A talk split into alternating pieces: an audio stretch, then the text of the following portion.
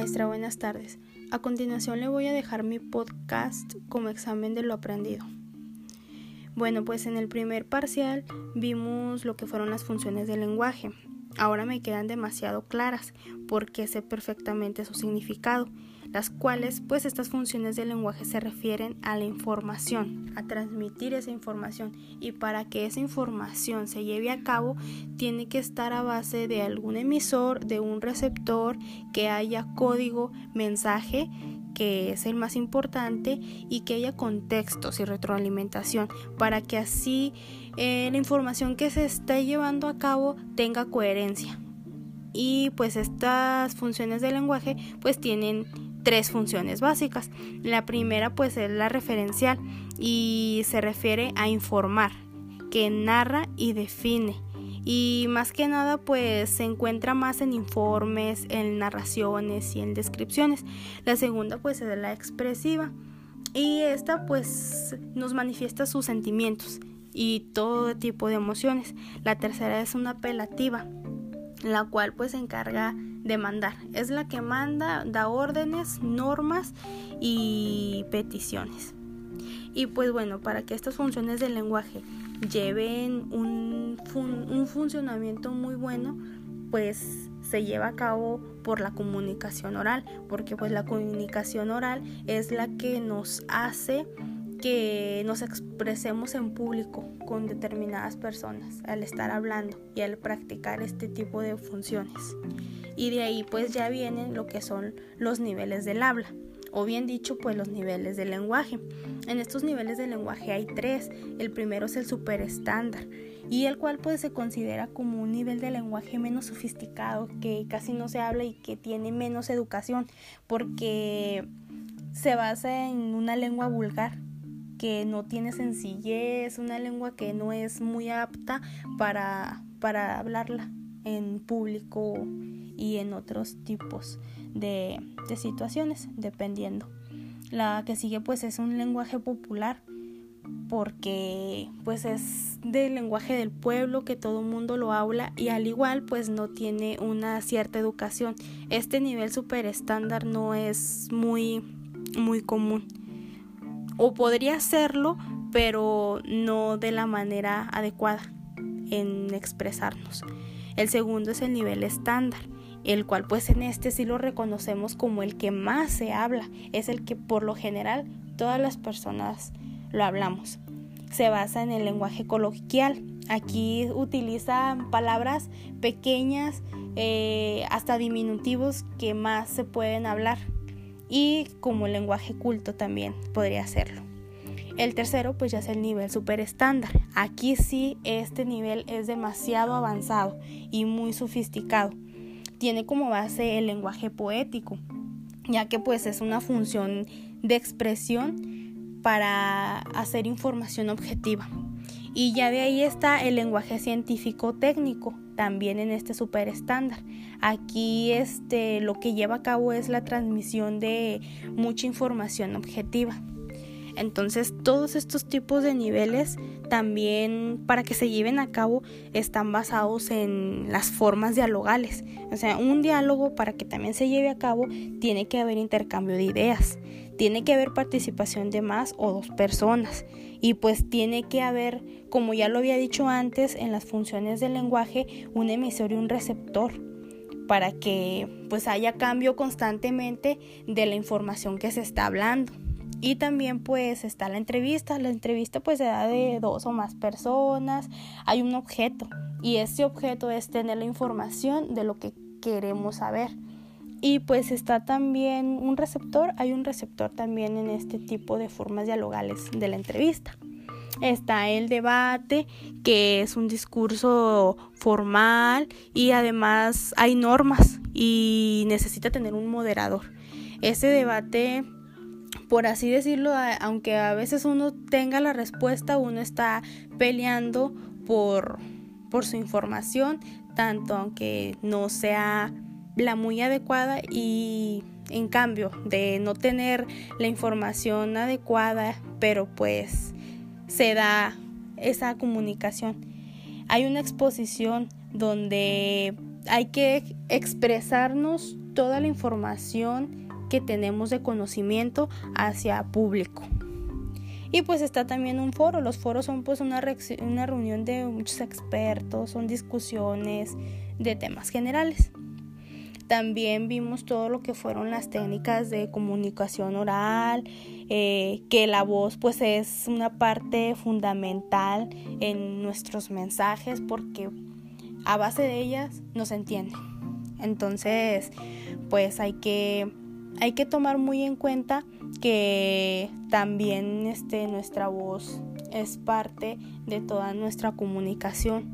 Eh, una característica pues de esta lengua oral son mensajes, es una apelación eh, que se hace al receptor, son bases de aprendizaje por escritura, por así decirlo. Y también pues tenemos las diferencias que eran la lengua oral y escrita, en la cual pues también me llamó mucho la atención porque sé que el mensaje oral a causa de eso hay mucho mucha información. En estas diferencias entre lengua oral y escrita, muchas veces este pues en la, la oral la, la, podemos escuchar y la escrita nosotros mismos la estamos, la estamos viendo. Eh, muy importante también fueron los discursos porque pues hay muchos tipos de discurso que son expositivo, argumentativo, informativo, eh, los narrativos y hay tipos de discurso publicitario. Entonces, pues así, estos tipos de discurso eh, tienen como un concepto que entendamos, que entendamos nosotros lo que nos están este, pues explicando. Mm, y pues eso fue todo del primer del primer parcial y además pues a base de todos esos diálogos hicimos un podcast un podcast es lo que yo estoy haciendo en estos momentos, del grabar un audio de una información. Entonces, para tener más en claro los diálogos, hicimos un, podcast sobre las mascotas en el cual pues nosotros hablamos todo acerca de las mascotas, lo que más nos gustó. Cada quien, uno, cada uno de mis compañeros pues dio sus puntos de vista y el cual ahí entendimos lo que era una forma de dialogar hacia algo. En el segundo parcial, pues ya vimos como tema la hipercorrección, la verborrea y todos los tecnicismos ya que la cual pues me deja un gran aprendizaje porque conozco el significado de cada uno y más que eso pues el uso que le damos, ya que la hipercorrección es la forma en la que nosotros le ponemos el empeño al poder expresarnos bien o al hablar correctamente sin ningún error o también pues pronunciar correctamente muchas, muchas palabras, pero a veces en ocasiones pasa que queremos hablar muy bien de una manera demasiado adecuada y siendo así a veces nos puede provocar pues tener fallas y aquí es lo que se basa la, la hipercorrección.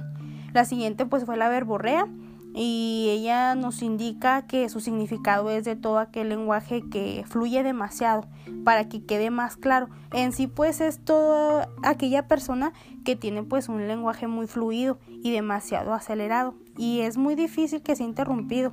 Por lo tanto pues hablan y hablan sin poder parar y pues mantienen la atención de quienes lo escuchan. Por último está el tecnicismo, que brevemente los defino como todos los conceptos que tienen un significado en específico. En base a esos tres conceptos, pues aprendí a realizar una página web para darlas a conocer al público.